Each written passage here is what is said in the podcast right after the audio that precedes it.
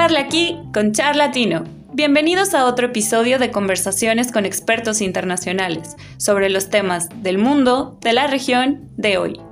Presentado por Olimpo Consultores.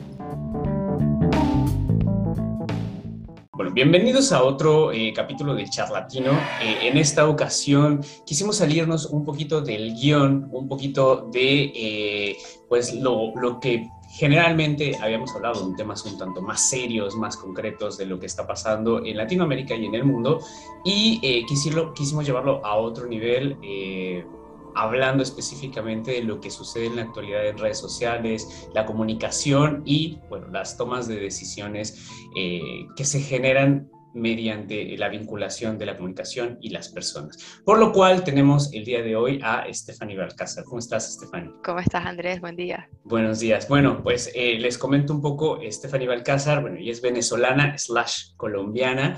Eh, eh, en Olimpo Consultores Internacionales es la coordinadora de comunicaciones, es licenciada en comunicación de la Universidad Católica Santa Rosa, especialista en política internacional de la Universidad Central de Venezuela eh, y bueno, en, su experiencia tiene esta gestión de redes públicas, manejo de prensa, entrenamiento de voceros para campañas electorales, participación en diseño de estrategias de comunicación para organizaciones eh, sin fines de lucro vinculadas a la defensa de los derechos fundamentales y la educación. Y bueno, además se ha especializado en análisis de la información, comunicación política, investigación en el área de propaganda, piratería cibernética, robo masivo y uso indebido de información en la red por parte de actores internacionales. Así que estamos con una persona que nos puede dar una visión súper interesante sobre este tema que ha surgido últimamente de redes sociales, eh, Facebook involucrado también, eh, Mark Zuckerberg con todas estas estrategias eh, que ha tenido, esto de la comunicación eh, los datos que circulan en Internet, eh, la información que parece ser que todos tenemos acceso a ella, pero luego eh, no podemos acceder tampoco de manera tan fiable o no la entendemos en qué se usa esta información. Así que estos son los temas que vamos a hablar en esta sesión, por lo cual le doy la bienvenida a Stephanie y primero preguntarle cómo estás, cómo te encuentras y qué tal con estos temas. Gracias, qué buena, qué buena presentación, muchas gracias. Bien, mira, fíjate que ha sido todo como una locura, ¿no? Desde eh, ha, habido hitos en los que se ha evidenciado la dependencia de las redes sociales em, y cómo políticamente se mueve la información. Porque para empezar tenemos eh, que poner en contexto, digo, esta cuestión a veces de redes sociales eh, quizá lo alejamos del resto de nuestra, de, nuestra vinculación con la política o con la economía. Pensamos a veces que redes sociales es para poder estar en contacto con los amigos, con la familia, con la pareja, pero esto trasciende un tanto más a las cuestiones de eso, nuestra vida en sociedad política, economía, cultura, eh, no sé, el, acercamiento y la virtualidad que tenemos en, la actualidad, pues nos hace preguntarnos algo que en algún momento platicábamos, si realmente estamos conectados o no. En algún momento tú planteabas esto y no sé eh, desde tu punto de vista cómo veas esta parte. ¿Estamos conectados o no? ¿En qué sentido podríamos estar conectados? Sí, mira, estamos conectados a través de sistemas, a través de tecnologías de información y comunicación que hacen que generemos un ambiente entre personas de distintos lugares, entre personas de distintos em, países, em, gustos, intereses, y estamos conectados también de cierta manera con todo lo que sucede a nuestro alrededor o en el país vecino. Sin embargo, la información últimamente que se maneja y que evidenció la reciente investigación de Facebook de la ex empleada que denunció el uso de información y de cómo ésta afecta en el comportamiento, eh, en la psicología de las personas, nos dice que toda la información que se mueve o lo que vende más y lo que demuestran más las redes sociales tiende a ser contenido que divide, a contenido racista, a contenido que genera eh, opiniones adversas y que hace que las personas al final se parcialicen respecto a un tema, bien sea una lucha social, bien sea em, una elección, bien sea cualquier información o hecho que haya sucedido recientemente cerca de ti o incluso lejos.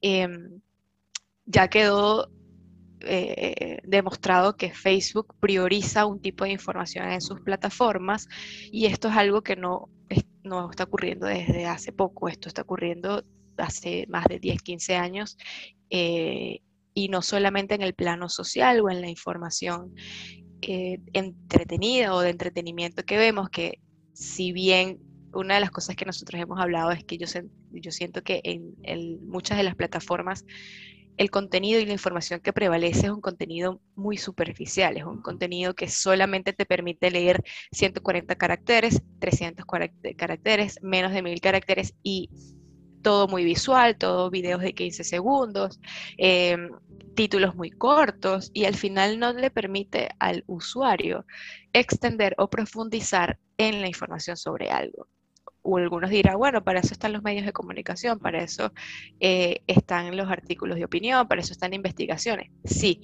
pero ¿qué pasa? Que ha sido eh, el boom o el, acceso a información tan fácil que generan las redes sociales que incluso muchos de los medios de comunicación tradicionales se están migrando de sus plataformas tradicionales a estas plataformas. Entonces hacen también que el contenido sea o lo presentan de forma con, títulos como video más, foto más, eh, guiño más, emoji más meme y al final no estamos, no estamos diciendo nada ni estamos entendiendo eh, nada. Obviamente el día de la caída de las redes sociales, que fue justo el día en que la ex empleada de Estados Unidos iba a comparecer ante el Congreso. Eh, casualmente. Dicen casualmente y recientemente también Facebook decide cambiar el nombre de su macro plataforma a Meta. Eh, podemos decir que se trata de limpiar imagen, podemos decir que se trata de limpiar imagen. Al final, eh, puedo uno de los análisis o de las reflexiones que tenemos es que tenemos que entender que no todo el mundo tiene acceso a Internet, tenemos que entender que no todo el mundo está preparado o alfabetizado digitalmente. Hay personas que no saben cómo manejar una computadora, hay personas que no saben cómo manejar estas plataformas. Y en esos espacios de desconocimiento es donde la información negativa o la información que tiene un interés específico permea. Sabes, bueno, acabo de, tomar varias, varias cosas de lo que acabas de decir, que eh, eh, en sí es súper sustancioso. Eh, primero, antes que, otra cosa, cuando creo, para poder explicar un poquito a aquellos que tampoco versan mucho en este tipo de temas y irnos a profundidad, e irnos a profundidad un poco más en todo esto, cuando hablamos de Facebook, generalmente hablamos de Mark Zuckerberg, ¿ok? Porque es como la cabeza de Facebook. Y Facebook es una división de redes que, que, poco a poco se ha posicionado, si queremos verlo desde este punto de vista, en un monopolio. En un monopolio donde pocas son las redes que pueden llegar a acceder a las mismas capacidades de comunicación y alcance que tiene eh, eh, Mark Zuckerberg con esto que ahora pues se denomina metaverso o que se quiere denominar metaverso, que también eh, lo mencionabas. Y bueno, para aquellos que no tengan mucho conocimiento de qué es esto de metaverso, es parece ser un, paso siguiente a lo que son las redes sociales, pero ya de manera virtual, de alguna manera con algún aparato digital, con un visor de realidad virtual, en donde podamos interactuar mediante algún, eh, no sé, algún avatar o, algún elemento digital con otras personas eh, en la realidad, con esto que está sucediendo actualmente, que la virtualidad eh, y el, el COVID-19 también nos trajo, que es esta semipresencialidad, es decir, poder estar en una reunión con personas que existen o, que están cerca de ti y al mismo tiempo en una pantalla con otras personas en otra parte del mundo, parte de la comunicación. Y, bien mencionadas también eh, que esto nos ha hecho depender de las redes. ¿Y qué tanto dependemos nosotros de las redes en sociedad? bueno, esto lo evidenció justamente este, entre comillas, apagón, error, actualización, lo que nosotros, o, la información que nosotros llegó de cualquier índole, e, en el sentido de poder entender la gran dependencia que tenemos, pero también, eh, pues, de alguna manera, la, la actualidad, en la actualidad, la facilidad con la que eh, tenemos la información, la facilidad con la que es entregada eh, y que pues eso también nos limita de alguna manera a poder encontrar otras alternativas. Ese día yo estaba escuchando, o más bien el día siguiente, porque eh, fue cuando ya estábamos de nuevo, entre comillas, eh, conectados. No sé, tú, me imagino también lo, lo, percibiste de esa forma. Gente de verdad padeciendo de esto, que decías que no pude ver las historias, no pude ver esto, estuve tres, cuatro horas sin poder comunicarme y digo, bueno, también no exageremos, ¿no? O sea, estamos hablando de redes en su momento, pero evidentemente también esto se va al plano un poco más empresarial eh, en el sentido de que muchas empresas, eh, su comunicación es directamente en WhatsApp o es principalmente en WhatsApp, ¿no? Y, eso significa negocios. O sea, yo estuve en alguna empresa donde constantemente eh, tenía que comunicarme con China para saber, bueno, en la cuestión de comercio exterior, dar seguimiento a los pedimentos y demás. Eso sí es una necesidad. Y aún así no encontrábamos en su momento en un día en el cual se apagaron, apagaron el switch y no encontrábamos ninguna, ninguna otra alternativa. Y eso eh, creo que nos dijo algo, fue una alerta amarilla de, de que, cómo estamos utilizando las redes ¿Y, qué tanto dependemos de ellas? Porque, de nuevo, o sea, depender de algo o de alguien siempre es, eh, o bueno, no siempre, pero por lo menos es negativo porque nunca tenemos un plan B. Eh, ¿Qué es lo que va a suceder si el día de mañana, bueno, se acaba el Internet? Bueno, eso, esto que fue un día de, sin Facebook, sin Instagram y sin WhatsApp, nos hizo volvernos locos. Eh, no me imagino si un día se cae el internet y que no podamos, no sé, no sé qué vamos a hacer, ¿sabes? Incluso hay tantas teorías en las que los estados pudieran incidir perfectamente en apagar, como decimos, el Internet de todo un país. O sea, eso ha pasado y eso eh, eh, de cierta forma es una de, de, las teorías de cyberwar eh, que, más conocidas. Ahora, el tema de la dependencia, sí. Em, hay, creo que ahí salieron dos cosas. Uno, la realidad sobre el monopolio que genera Facebook, eh, Mark Zuckerberg, al final tres, cuatro plataformas de su monopolio, o sea, que pertenecen ahora a, este, a esta meta, eh, cayeron y claro, incidieron muchísimo, como tú dices, no solamente en las personas que sienten la necesidad de estar conectados constantemente, y segundo, de todas aquellas empresas que dependen inicial o principalmente de las plataformas de redes sociales para vender. Háblense de emprendimientos, pymes, pequeñas empresas, empresas artesanales, eh, emprendedores pequeños que apenas estaban comenzando o que su venta directa ni siquiera es a través de una web de e-commerce, sino que todo lo manejan a través de Instagram, de Facebook y de los chats de WhatsApp. Ahora, estas tres plataformas hicieron que en ese momento muchos de los usuarios migraran a otras plataformas como Telegram, Signal, sin embargo terminaron también colapsando porque el sistema al final no está preparado para eh, ese movimiento masivo de, usuarios ni de información. Ahora, eh, con respecto a, Facebook y de cómo se relaciona, Facebook ha tenido años de escándalos precisamente por eso, por uso, por uso de datos, por el monopolio que genera. Y una de las cosas que, siento es que la forma como incide es a través de la generación de necesidades que básicamente nosotros no tenemos. Hoy en día una persona que creció con el Internet, que creció con el uso de redes sociales, no ve la capacidad que puede tener eh, la información desde otras perspectivas o desde otras plataformas, sino que se concentran, por supuesto, en lo que conocen, que es esta nueva era de eh, Snapchat, Telegram, Signal, Facebook, las historias, TikTok sobre todo. Eh, entonces sí, hay, digamos, una generación que creció y que está, digamos que estrechamente vinculada a la necesidad de estar en una plataforma, de mantenerse en línea y de mostrar. Ahora, ¿cómo se alimenta esto y, por qué se debe? ¿no? Hay ya investigaciones como la que denunció la, reciente ex empleada de Facebook y es que estas plataformas, en la medida en que tú interactúas, participas, colocas una foto de perfil, publicas un post, das like o haces una búsqueda en estas redes sociales, hay un algoritmo que está analizando esto y que está generándote un perfil en bases de datos o en Big Data eh, que dice quién eres, cómo interactúas, qué te gusta, qué no te gusta, cuáles son tus intereses.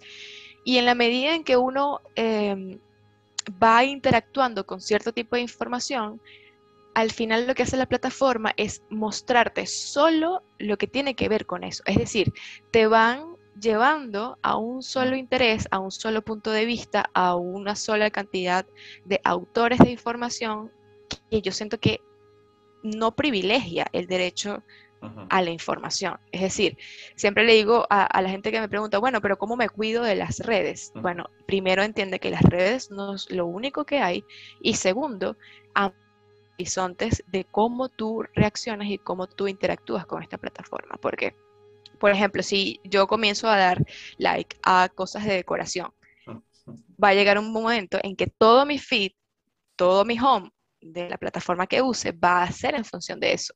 Y ahí es donde voy a hacer un target perfecto para todos los anuncios que hacen empresas dirigidas a personas que quieren comprar o que ellos necesitan como clientes potenciales. Entonces, ahí hay todo un sistema y un ciclo de manejo de información que no es tan visible, pero que mucha gente ya ha tratado o ha insistido en, denunciar y en crear eh, conciencia sobre esto. ¿Y sabes cuál es lo que más me intriga sobre este aspecto? Es la toma de decisiones. O sea, como tú bien lo mencionabas, eh, al final, cuando te están presentando un tipo de información constante, constante, constante, la, la pregunta más importante sobre esto es, bueno, ¿y quién decide? Estoy decidiendo realmente yo o toda la información eh, que me está llegando directamente desde distintas plataformas, distintos medios, bombardeándome con todo esto de este es lo bueno, este es, por ejemplo, el candidato ideal, esta es la persona, eh, no sé, ideal para gobernar, etcétera. Cuando yo tomo la decisión, eh, es realmente yo persona consciente que estoy tomando la decisión, puesto que tú lo acabas de decir, ¿no? Y creo que esto nos ha pasado históricamente. Me imagino o me traslado justo al momento en el que salió la imprenta y empezaron a salir los primeros medios impresos, y en el cual había un medio impreso o habían, por ejemplo, libros anteriormente en los cuales era difícil encontrar la información y estaba condensada, pero cuando empieza a salir una información más eh, estructurada en diarios impresos, eh, y empiezan a salir distintas empresas, bueno, ¿cómo elijo o, dónde elijo la información que quiero yo, eh, o sea, la que tomo como referencia para poder tomar mis decisiones? Y aquí es lo mismo, y como bien lo mencionábamos, tampoco hay mucha tela de dónde cortar, porque todas las redes parece ser que se están especializando en algo muy, muy concreto. O sea, tenemos Facebook, que quizá ahora ya es un poco más antiguo, diríamos, en, este mundo de redes sociales, porque ya tiene bastante tiempo eh, respecto a otras redes que son mucho más dinámicas. Sin embargo, bueno, todas y cada una tienen un fin y un propósito en particular desde Instagram, eh, no sé, Vine, por ejemplo, en algún momento, quienes lo recuerden, Vine eran videos pequeñitos, cortos, en los cuales eh, el mensaje era eso, era una especie de Twitter, eh, de Twitter en video algo así. lo que se ha mantenido y se ha hecho cada vez más, no sé, cada vez más especializado en su forma de poder transmitir la información. Y en ese sentido eh, queda esa idea, o quizá no nos hemos hecho esa pregunta de cuando yo compro un producto en Internet, ¿fue porque realmente lo necesitaba o fue porque tanta sugerencia al final me, hizo eh, realmente querer comprarlo? Por supuesto, mira, toda la información en sí, el incide, digamos, en la toma de decisiones y por eso es que se ha vuelto, o el manejo de datos se ha vuelto algo tan eh, necesario políticamente, porque no solo hablamos de empresas u, organizaciones que usan esto, sino que estamos hablando de estados, ¿no? Y esto es que la realidad de la web y el uso de todas las redes sociales está estrictamente relacionado hoy en día con la utilización estratégica de datos. Eh, ¿Y cómo se da esto? A partir de plataformas, a partir de cómo interactuamos y cómo o, qué información hacemos pública nosotros. Eh, una de las cosas que se, investiga es que ya los datos no son estáticos, sino que representan de cierta forma una materia prima para crear un valor político o un valor económico. Y este valor político o económico se traduce en comportamiento y finalmente en elección. Es decir, si yo, por ejemplo, en el Brexit, sí, no, en una campaña electoral a favor de qué de que candidato, como tú bien dices, o sea, toda esta información funciona ahora para tomar decisiones, ¿no? para definir comportamientos, para generar estas asociaciones y principalmente para difundir una realidad aumentada o debilitada, que es lo que hemos visto en muchos casos de en, momentos electorales. Entonces, claro, hay eh, una opinión pública que se genera dentro de estas plataformas, sobre todo cuando se habla de debates políticos, eh, luchas sociales, causas sociales, em, decisiones políticas en el caso de temas económicos, como fue también el Brexit. Y la verdad es que si se usan estos datos, sí se genera eh, un consentimiento y una incidencia en la forma como pensamos, porque como comentábamos, si tú todos los días ves algo que te lo venden como una realidad, vas a terminar creyendo que esa es la realidad. Entonces, ¿qué ha pasado respecto al uso de datos y a, esta forma de cómo venden la información? Bueno, Panama Papers, Wikileaks, Anonymous, recientemente la investigación de, los Pandora Papers, o sea, todas estas investigaciones y todos estos escándalos que podemos decir eh, mediáticos han tenido un foco también en cómo los estados utilizan la información y por eso se habla de piratería cibernética, se habla de, cyberware, se habla, y, esto es una de las líneas de investigación que, he llevado, de cómo la piratería cibernética y el uso de datos puede o, es utilizado en el, nuevo, en el concepto de nuevas guerras. Pero eh, ahí ya, claro, es, un, tema que mucho más profundo y que tiene que ver con estrictamente con política.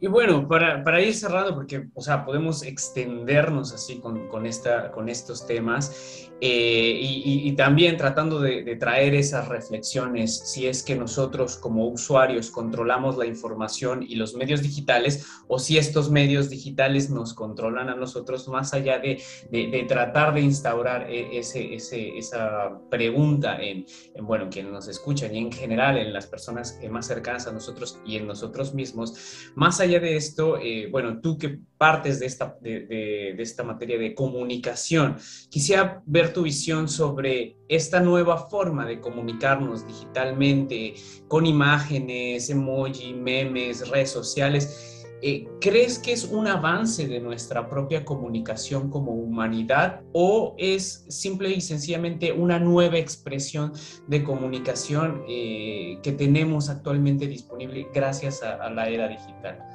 ¿Cómo sería esto? ¿Es una evolución o es un cambio? yo, lo veo como un cambio y como algo nuevo que se ha venido instaurando en la cotidianidad. Em, cuando hablamos de formas de comunicación y de lenguaje, por supuesto, establecemos un emisor, un receptor, un mensaje, un canal, un medio, ¿no? Y unos códigos. Aquí están cambiando los códigos y está cambiando el medio. Y con todo lo que hemos conversado, de cierta forma también cambia la perspectiva tanto del emisor como del receptor.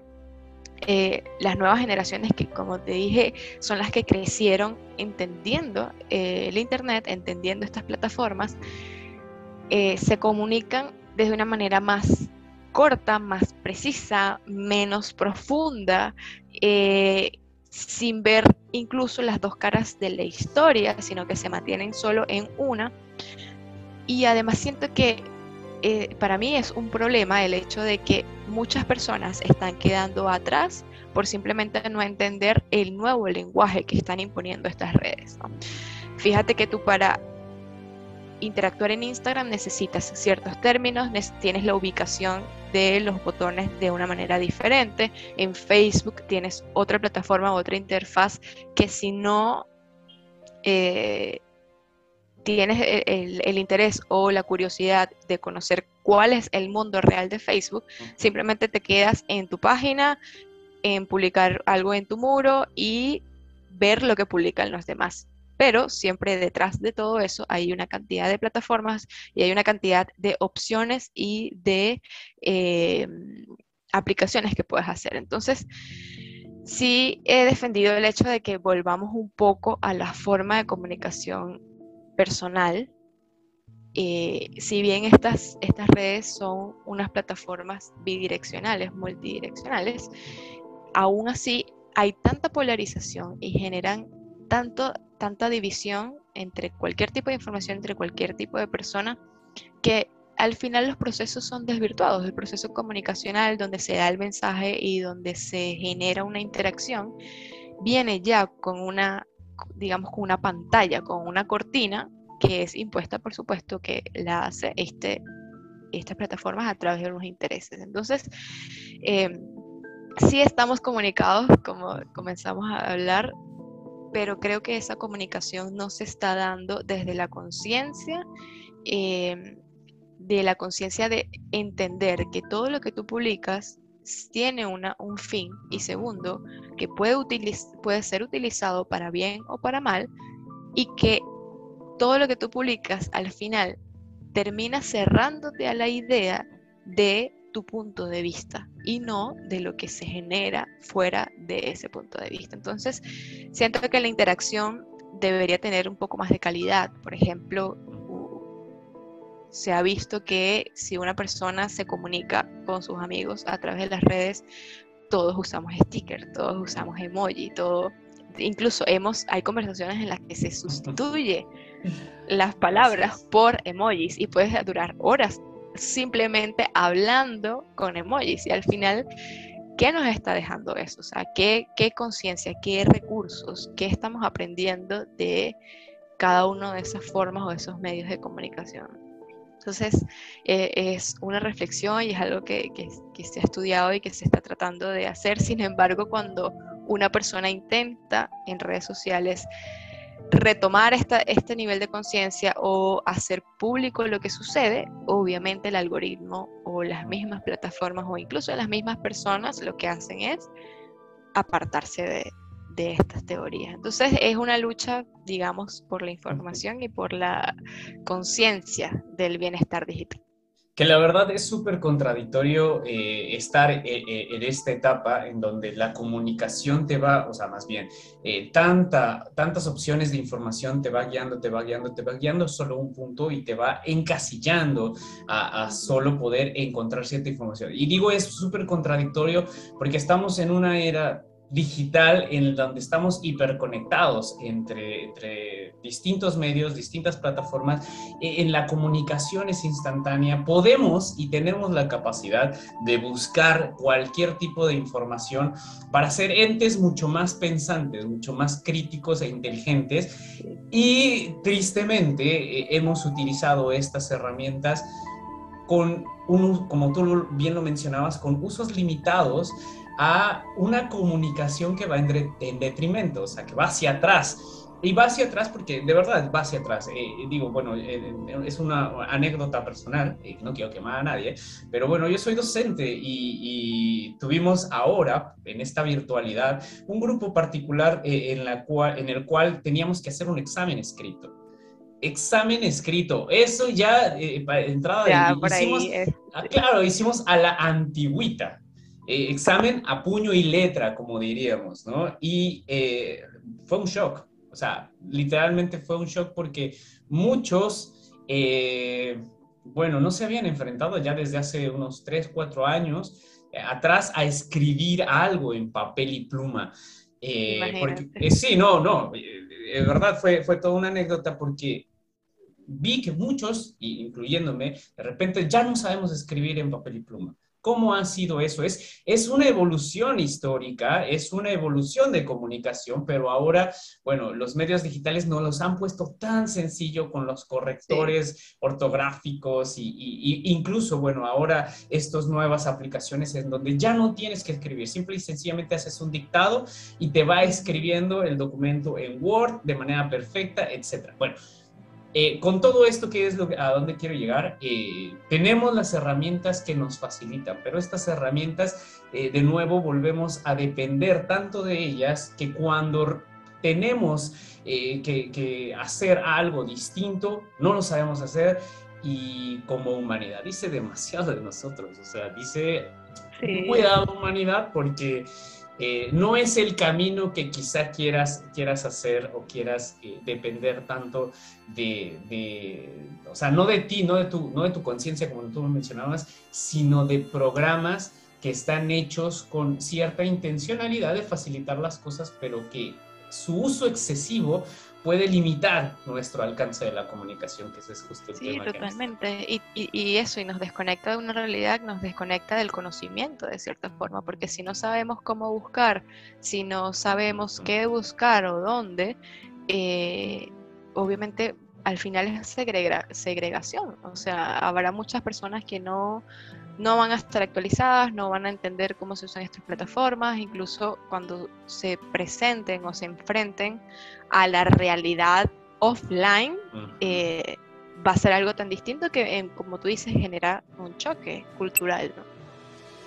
Bueno, pues la verdad, eh, podríamos continuar y seguir y seguir y seguir, pero vamos a, tratar de dejarlo más adelante con, más temas, porque esto evidentemente va a ir evolucionando y tenemos ahora eh, algunos, algunas líneas que podemos seguir más adelante con, eh, platicando justamente de la comunicación y redes muchísimos temas que en algún momento planeando este, este capítulo de Charlatino, eh, bueno, nos habíamos llevado varios, varios temas más. Así que bueno, agradezco muchísimo, Stephanie, por, por, por todo tu visión y obviamente también eh, que es tu campo de estudio. Y eh, bueno, espero que hayas, hayas igualmente que yo disfrutado este capítulo de Charlatino. Sí, de verdad que fue interesante. Hace tiempo teníamos pendiente hablar de esto. Todavía queda una conversación de Facebook y de su historia política, pero, pero creo que con esto avanzamos bastante. Así que bueno, cualquier igual otra información eh, se puede extender en, en nuestras redes o incluso en nuestras plataformas.